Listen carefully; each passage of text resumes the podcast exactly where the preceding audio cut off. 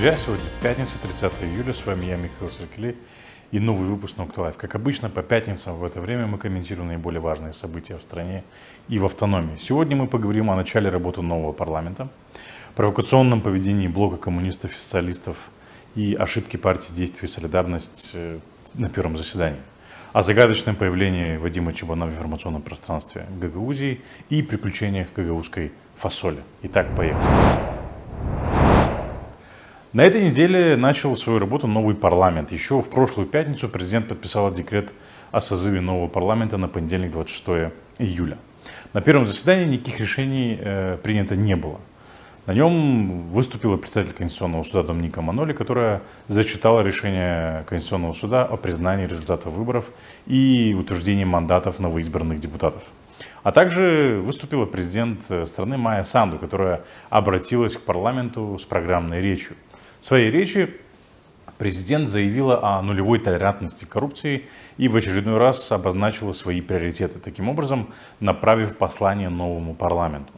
После выступления президента парламентское большинство партий «Действие и солидарность» предложило взять паузу до четверга и покинуло заседание. Таким образом, председательствующий э, на заседании самый э, старший по возрасту депутат парламента от блока коммунистов и социалистов Эдуард Смирнов объявил паузу до четверга. Оппозиция из блока коммунистов и социалистов назвала такое поведение позорным. Нас, что говорят они, собрали только для того, чтобы в очередной раз послушать э, предвыборное обещание Майя Санду. Э, и партии ПАС возмутились коммунисты и социалисты. Социалисты стали возмущаться тем, что день якобы потрачен впустую. Даже спикера не избрали.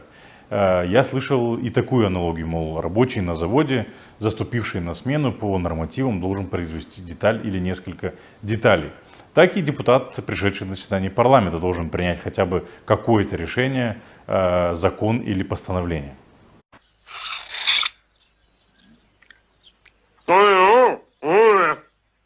Что-что?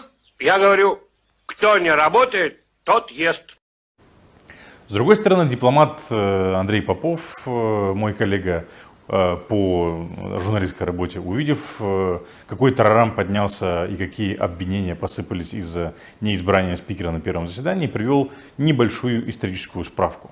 Как следует из анализа Андрея Попова, еще никогда парламент Республики Молдова не созывался в такие короткие сроки после своего избрания. Нынешний состав парламента был создан в течение 15 дней э, с момента избрания. Крайний срок э, для таких случаев по Конституции 30 дней. Еще один исторический рекорд – это созыв парламента после утверждения результатов выборов и мандатов депутатов Конституционным судом. На этот раз парламент был создан в течение трех дней после решения Конституционного суда. Спикер парламента был избран за такой же короткий срок после дня выборов, как и в 2005 году, когда большинство было у коммунистов – 18 дней. Но на этот раз спикер был избран на, за рекордные 6 дней после утверждения результатов выборов Конституционным судом. Например, в 2019 году спикера избрали на 91 день после утверждения результатов выборов, а в 2014 на 45 день. Таким образом, коммунисты и социалисты показали, какова будет их тактика в оппозиции и дали понять, что они будут очень жесткими оппонентами, не будут прощать ошибки. С одной стороны, это хорошо, на то и щука, чтобы карась не дремал. Это будет держать парламентское большинство в тонусе и заставить их быть более внимательными при формировании повестки дня и разработке проектов э, законов. Парламентское большинство уже допустило ошибку при подсчете мест в президиуме. ПАС э, неправильно посчитал количество мест, которые полагаются им и оппозиции. Игорь Гросу, спикер парламента, признал ошибку и пообещал ее исправить. O întrebare. Ca să aibă cei din PAS 8 deputați în biroul permanent a Parlamentului, ei trebuiau să aibă cel puțin 67 de deputați în Parlament. Și faptul că ei nu pot socoти este o mare problemă. Astfel au dat motiv celor din BEX, blocul uh-huh. comuniștilor, comuniștilor și socialiștilor, să atace la Curtea Constituțională și să conteste această decizie. Eu cred că noi nu să ajungem la momentul contestării. Eu după ședință am rugat colegii să Uh, analizeze încă o dată, să facă calculele. Uh, eu admit că s-a produs o greșeală uh, și am spus-o și colegilor și pe această cale o spun și celor de la BEX, că în cel mai scurt timp vom reveni și vom face toate corectările de rigoare.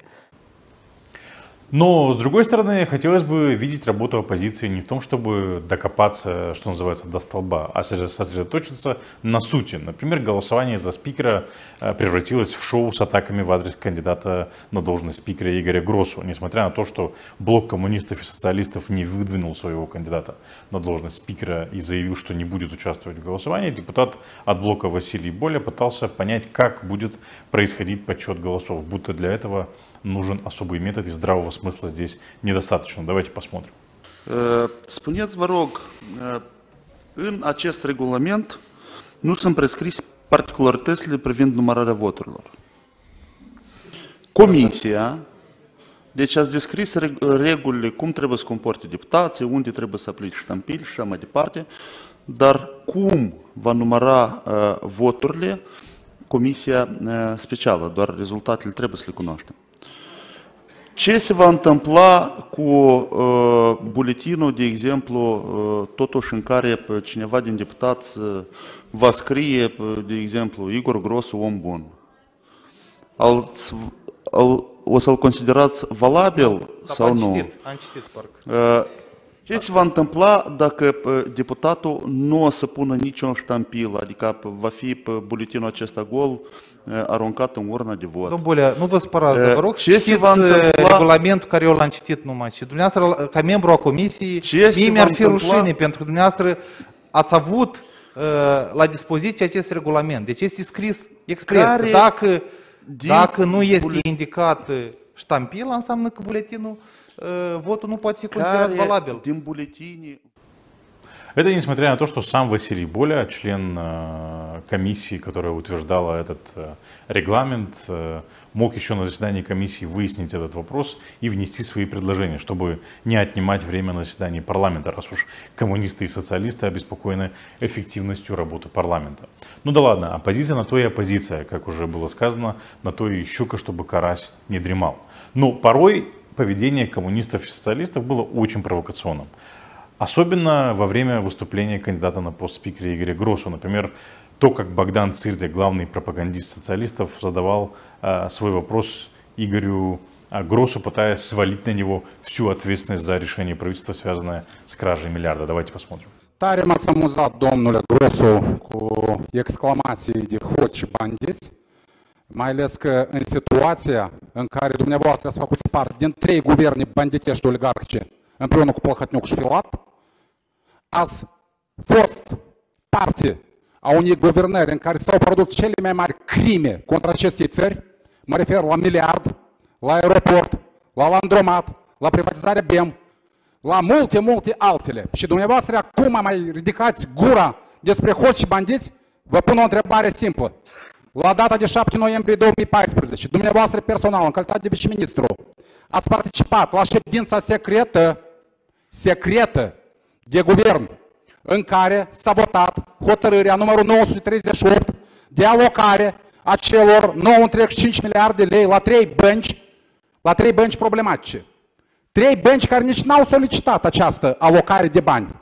De fapt, Comisia Parlamentară din 2019 pe furtul miliardului a stabilit că această alocare a fost una criminală și a fost parte din schema de furt a miliardului. Spuneți-mi, vă rog, dumneavoastră, care ați participat prin acest vot la furtul miliardului, considerați că aveți dreptul moral, unu, de a vorbi de hoți și bandiți, doi, de a pretinde la funcția de speaker, trei, de a fi la libertate și nu la pușcărie, așa cum e și firesc. Vă rog, da sau nu?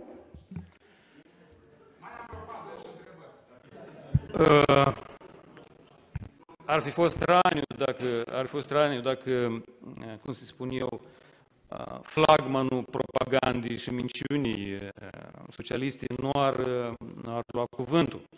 Ați uitat, să mă, ați uitat, ați uitat să mă vinuiți de Marea Depresie, de uh, alte cataclisme și așa mai departe. Deputat, deputat, deputat, cum îl cheamă? Țirnea. Domnule Bogdan. Sunteți întruchiparea minciunii, nesimțirii și manipulării. Domнул Богдан, Domnul, был задан вопрос, послушайте ответ. sunteți, Ascultați, sunteți un mincinos, manipulator și trădător de cea mai mare speță. Vă mulțumesc. Честно говоря, э, выдержать такие провокации непросто, хотя э, это часть работы политика, особенно спикера парламента. На мой взгляд, Игорь Грусу справился с этим э, вчера в четверг. Коммунисты и социалисты, в свою очередь, показали, что будут провоцировать парламентское большинство при любой возможности и толкать парламентское большинство на совершение ошибок, за которые потом на своих пропагандистских ресурсах будут э, распинать э, партию действий солидарности. Удивила и депутат от блока коммунистов и социалистов из Гагаузии Ивана Кюксал. Ну, во-первых, тем, что вообще взяла слово. На, мой, на моей памяти впервые с февраля 2019 года Ивана Кюксал выступает в парламенте. Мы не могли пройти мимо такого редкого явления. Давайте послушаем, что она сказала. А, спасибо, уважаемый председатель. А, депутат от фракции блока коммунистов-социалистов Ивана Кюксал. А, уважаемый депутат Гросс, у меня вопрос, два вопроса к вам, как к кандидату. Я надеюсь, вы оцениваете, насколько ответственна должность председателя парламента Республики Молдовы. Это лицо нашей страны, это лицо, которое во главе угла всегда должно ставить интересы страны, интересы, от которых страна всегда должна выигрывать, а ее граждане должны ощущать заботу, защищенность, свободу. То, что вы не считаетесь гражданами нашей страны, вы доказали. Вы, будучи депутатом парламента, препятствовали ходу голосования в Варнице. Вы, кандидат в председатели парламента Республики Молдова, обзывали наших людей сепаратистами. Вы лично организовывали и открыто участвовали в нарушении закона, препятствуя гражданам в осуществлении фундаментальных и конституционных прав. Вы устраивали дебош и беспредел в зале заседания парламента. Вы ломали государственное имущество. Вы становились на кресла и столы парламентского заседания в зале. Здесь, на, в парламентском э, заседании, э, в зале заседания парламента вы устраивали беспредел. С такой репутацией, таким безответственным отношением мы сомневаемся в ваших качествах строго следовать Конституции и закону в отношении прав граждан. Скажите, пожалуйста, куда одевать эту репутацию, эти позорные э, действия, эти беззаконные действия с вашей стороны? Агрессивные действия никого не красят. Игорь Гросу это признал. То, что Ивана Кексуал задумалась об избирателях и о их правах э, наших сограждан с левого берега, это, конечно, хорошо. Но она почему-то не вспоминает об избирательных правах своих односельчан из села Казакле. Иванна Кюксал была избрана депутатом Народного собрания от села Казакле в 2016 году. В 2019 году она была избрана в парламент страны по спискам партии социалистов. После ее ухода в парламент кресло депутата Народного собрания от села Казакле осталось вакантным. По закону в течение Э, нескольких месяцев э, в селе Казаклея должны были пройти выборы в Народное собрание, но они так и не прошли. Село Казаклея более двух лет не имеет своего представителя в Народном собрании. Но я не слышал, чтобы Ивана Кюксал, которая оставила свое село без депутата в Народном собрании, так пеклась об избирательных правах своих односельчан и требовала проведения новых выборов в Казаклей, чтобы обеспечить право казаклийцев на представительство в Народном собрании Гагаузии. Но на это Ивана Кюксал не остановилась. Она задала второй вопрос Игорю Грусу. Давайте посмотрим. Второй очень важный момент. Мы живем бок о бок в многонациональной стране, где много лет подряд языком межнационального общения является русский язык. Более того, например, в гагаузской автономии официально существует три языка гагаузский, молдавский, русский. И я напомню вам, что во время всех предвыборных кампаний вы приезжаете в районы и в наш регион в том числе, и очень красиво, свободно говорите не только на русском, но и на гагаузском, на болгарском, на других языках. Так вот, я э, хочу спросить вас, э, в парламенте и других площадках, когда вы имели опыт ранее демонстративно прерывать русскую речь, вы будете также продолжать работать в парламенте и на других площадках нашей страны. Вы будете продолжать нарушать права граждан, не знающих государственный язык? Или вы будете приносить с собой в парламент и на другие встречи свисток? Вы имеете такую способность ходить с ним на заседание и освистывать, и игнорировать тех, кто будет говорить на ином, чем румынском языке. Считаю, что вы не обладаете достойными качествами на пост председателя парламента нашей страны и предлагаю впредь уважать Конституцию Республики Молдова и права всех граждан, населяющих нашу республику. Я, честно, не совсем понял, что имела в виду Ивана Кюксал, но странно слышать, что депутат из Гагаузии, чья семья построила бизнес на сохранении и развитии гагаузского языка, обеспокоена русским языком. В этом нет ничего плохого, но все же, что насчет гагаузского? Что касается трех официальных языков на территории Гагаузии, я не слышал, чтобы Ивана Кюксал добивалась того, чтобы решения, принимаемые в Народном собрании, за которые голосовала сама Кюксал, переводились на все три официальных языка автономии, как этого требует местный закон Гагаузии о функционировании языков. Ни одно решение Народного собрания, исполкома и Башкана не было переведено на все три официальных языка. Все решения властей Гагаузии принимаются и публикуются только на русском, что является нарушением местного закона о функционировании языков. А как насчет э, прав людей, э, которые не понимают русского языка? Разве власти Гагаузии обеспечили им их право? Ивана Кокшал, которая была депутатом Народного собрания Грузии не один срок и которая является депутатом парламента Молдовы с 2019 года, могла хотя бы поднять вопрос э, и начать добиваться соблюдения прав граждан властями Гагаузии в этой области. Я понимаю, что есть желание раскритиковать оппонента, но кто бы говорил.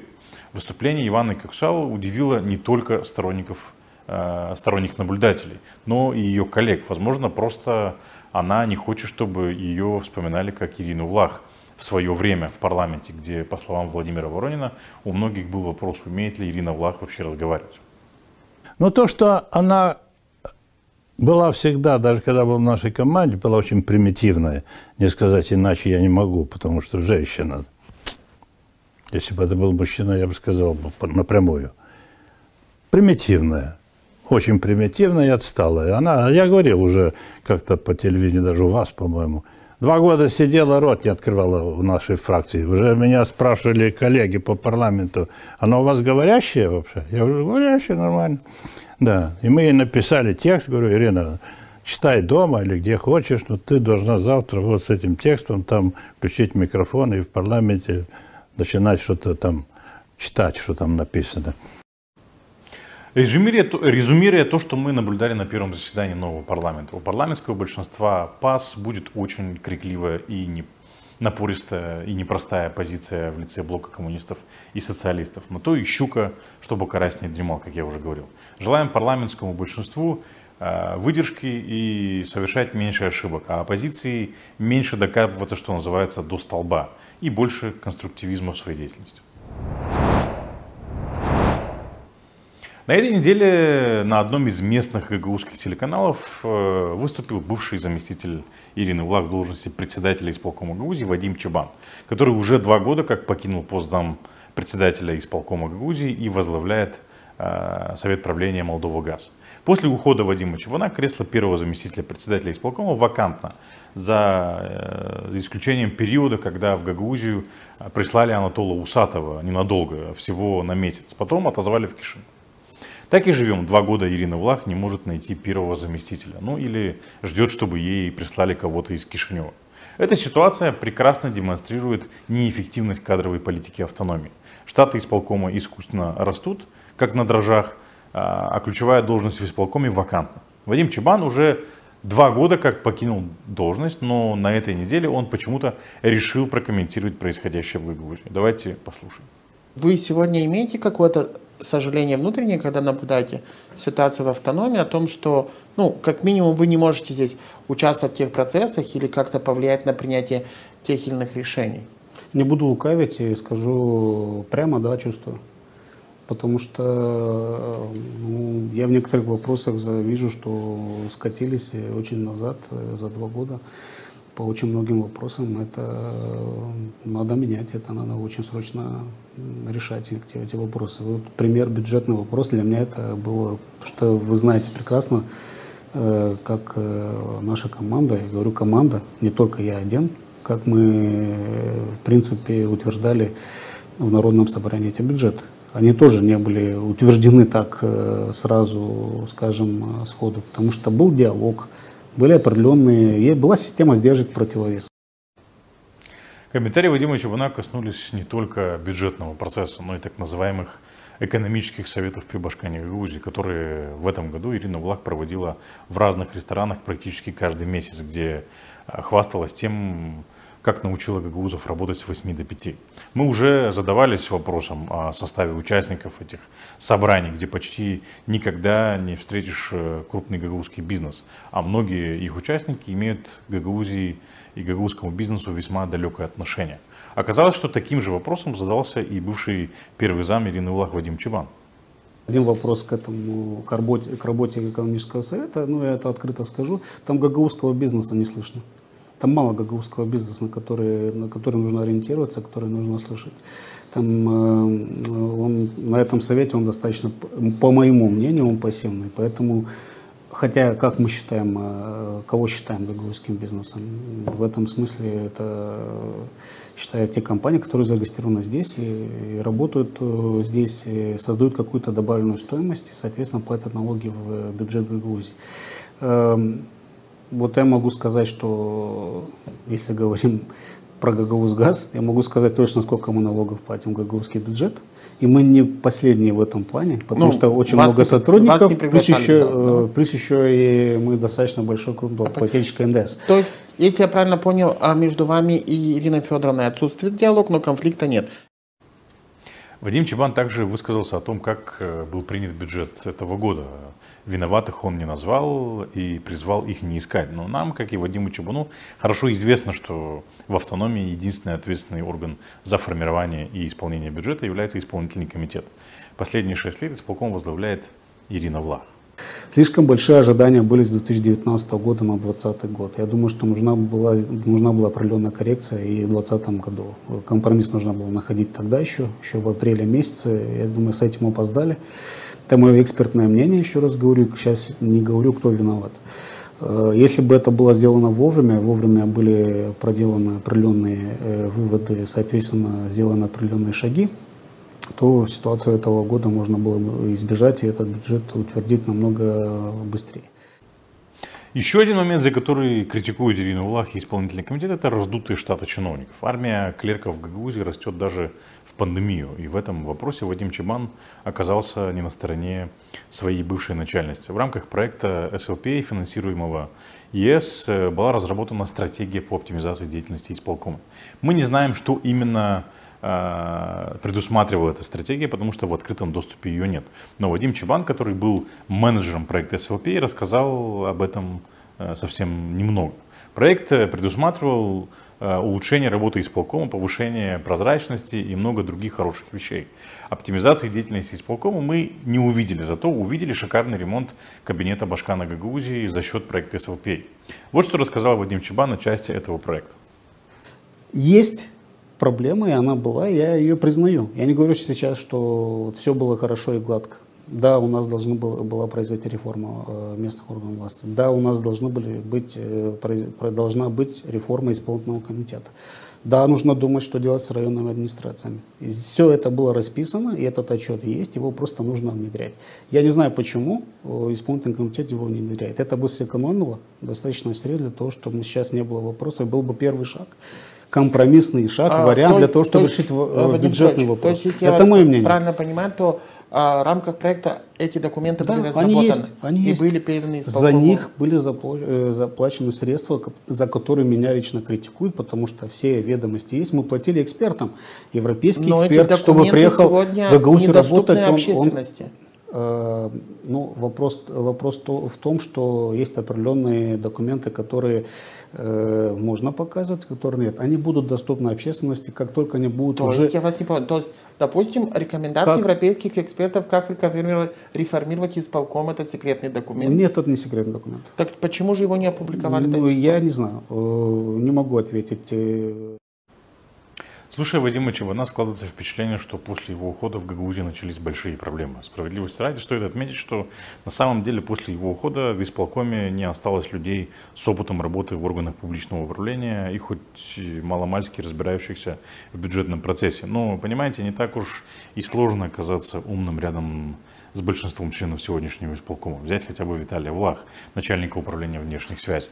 То, что Ирина Влах э, не смогла привлечь свою команду никого, кроме Вадима Чебана, а после его ухода э, должность первого зама осталась вакантной, есть свидетельство полного провала в кадровой политике администрации Ирины Влах. Но случайно ли появление Вадима Чебана в информационном пространстве Гагаузии? Уже давно многие задаются вопросом о башканских амбициях Вадима Чебана, наличие которых он отрицал. Сейчас Вадим Чебан не подтвердил, но и не опроверг свою, свое возможное участие в гагаузской политике. Давайте послушаем. Если говорить вот о, о ваших политических э, планах или политических амбициях, ну, вы достаточно как бы молодой человек еще, как бы, если говорить о физическом возрасте. А есть у вас какие-либо планы, связанные с э, политической деятельностью? Это, вот, я считаю, что провокационный вопрос. Ну, что-то должно уже провоцировать. Ну, у каждого, э, каждого человека есть какие-то амбиции. Ну, я про здоровые амбиции сейчас говорю. Э, конечно, хочется себя попробовать э, масштабно, попробовать себя в более таких крупных проектах. Но, если честно, исходя из занятости и исходя из проектов, которые мы начали в Молдова Газ, то у меня даже времени нет на это подумать. Судя по тому, как э, внимательно бывший зампредседатель исполкома следит за делами в автономии, желание начать свой политический проект у него наверняка есть. И время подумать у него тоже есть. На третий срок подряд Ирина Влах больше идти не может. Если есть соблазн изменить законодательство и обеспечить себе третий башканский срок подряд, то с новым парламентским большинством такой номер вряд ли прокатит. Если те, кто помогал Ирине Влах стать башканом Гагаузии, задумываются над тем, чтобы сохранить контроль за регионом после ее ухода, Вадим Чебан для них идеальный кандидат. За 4 года работы с Ириной Влах он повысил свою узнаваемость в регионе. Родом из Гагаузии строил свою карьеру в Кишиневе. Выходец э, из той же системы, что Влах и Игорь Дадон. Связан с Россией, ведь не зря его поставили управленцем управлять компанией, которую контролирует э, газовый гигант России «Газпром». Вадим Чебан – идеальный для них кандидат в Башкана Гагаузии. Четыре года, проведенные Вадимом Чебаном в Гагаузии, продемонстрировали тем, кто его сюда делегировал, его способность и лояльность их общему делу. С другой стороны, нам тоже стоит подумать о том, что четыре года, проведенные Чебаном в должности первого заместителя председателя исполкома, дали Гагаузии. Это были хлебные и обильные четыре года, когда Гагаузия осваивала миллионные европейские гранты под руководством Вадима Чебана. Проект SLPA, которым он руководил, сложно назвать успешным. Многие, многое из того, что было заявлено, не было выполнено в рамках проекта. Проект SLPA сопровождали скандалы и обвинения в коррупции. А сейчас менеджер этого проекта Вадим Чебан не может толком сказать, сколько или насколько результаты этого проекта соответствуют э, его целям. Два года назад закончились европейские проекты в Гагаузии, а Вадим Чебан вдруг стал нужен в другом месте. С чем связано появление Чебана в Гагаузии сейчас, сложно сказать. Может, человек действительно думает о судьбе Гагаузии, а может, э, напоминает о себе и прощупывает ситуацию перед э, выборами Башкана, которые э, состоят ну, очень скоро, два года, не больше. Тем более Европейский Союз представит Молдове 600 миллионов евро. Часть денег могут прийти и в автономию. И тогда друзьям Вадима Чебана в Кишиневе опять могут понадобиться его, его навыки в Гагаузии. Загадка недели. Какое отношение Гагаузии имеет к исламу и машиностроению? Ответ должна знать Башкан Гагаузии Ирина Влах. Она вместе с расширенной делегацией э, из Гагаузии поехала на экономический саммит в Казани. Согласно программе саммита, Ирина Влах участвовала в качестве эксперта в пленарном заседании э, седьмого машиностроительного кластерного форума партнерства российских предприятий с исламскими странами и большие вызовы для промышленности в эпоху цифровой пандемии. Мы до сих пор ждем публикации речи Ирины Влах о машиностроении в исламских странах. Очень уж интересно ознакомиться с ее мыслями по этому поводу. Ирина Влах поехала не одна, а сразу с несколькими своими подчиненными. Среди них и чиновник, оскорблявший жителей Гагаузии. Ирина Влах не только не наказала чиновника, который считает жителей Гагаузии тупыми, но даже поощрила его командировкой. Так она обозначила свою позицию. Для нее и ее команды, жители Гагаузии, это люди, которых можно э, безнаказанно оскорблять. Уже по сложившейся для Ирины Улах традиции она поехала на экономический саммит с фасолью. Да, вы не ослышались, Башкан опять повезла фасоль на Международный экономический форум, а точнее игру Куран, где вместо фишек используют фасоль. Видимо, по ее мнению, это очень хороший, хорошо э, вписывается в тему машиностроения и исламских стран. Она встретилась и с президентом Республики Татарстан э, Рустамом Минихановым. По итогам этой встречи э, на странице Ирины Влах был опубликован фотоотчет с очень интересными фотографиями. Ирина Влах не поскупилась на эпитеты и заявила, что Татарстан – это генератор и производитель технологий. Как тебе такое, Илон Маск? У Гагаузии и Татарстана много общего. И речь не о том, что гагаузы и татары относятся к одной языковой группе. Речь о том, что после развала Советского Союза у Татарстана и Гагаузии похожая судьба. В советское время такого субъекта, как Гагаузия, не было, а Татарстан был. Но с 1994 года и у Гагаузии, и у Татарстана появил, появился особый статус. После развала Союза Татарстан стал заявлять о своей, о своей самостоятельности и суверенитете. Похожие процессы проходили и на юге Молдовы, в регионе, который сегодня называется Атол Гагаузия. Известная фраза Бориса Ельцина, первого президента России, Российской Федерации «берите столько самостоятельности, сколько можете унести», была произнесена в Казани. В начале 90-х лидером и президентом Татарстана стал Ментимир Шаймиев. Шаймиев активно использовал татарский национализм, чтобы вынудить Кремль дать Татарстану больше самостоятельности. В итоге между Российской Федерацией и Республикой Татарстан был подписан договор о разграничении полномочий. Суть этого договора сводится э, к тому, что Татарстан получал право самостоятельно использовать свои природные ресурсы. Главный ресурс Татарстана – это нефть. В условиях сложившейся в Татарстане диктатуры природные ресурсы и особый статус Татарстана стали источником обогащения клана Шаймиевых и Минихановых. Э, Ментимир Шаймиев избрался на пост президента Татарстана четыре раза. И всегда это были безальтернативные выборы. На первых выборах он получил 70%, а уже на вторых выборах это были бесстыдные 90%. Ничего не напоминает? В 2010 году Шаймиев передал пост президента своему преемнику Рустаму Миниханову. Команда Навального провела расследование, где показала, как кланы Шаймиевых и Минихановых используют богатство Татарстана ради собственного, собственного обогащения. Бесчисленные особняки, дома и квартиры в Казани, Москве, Лондоне и Франции.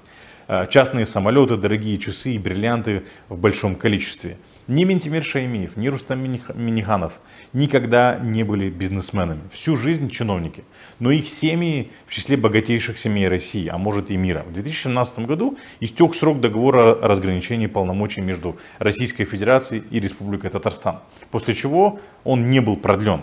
В общем, Татарстан лишился своих особых полномочий, а власти Татарстана это проглотили. Ничего не напоминает?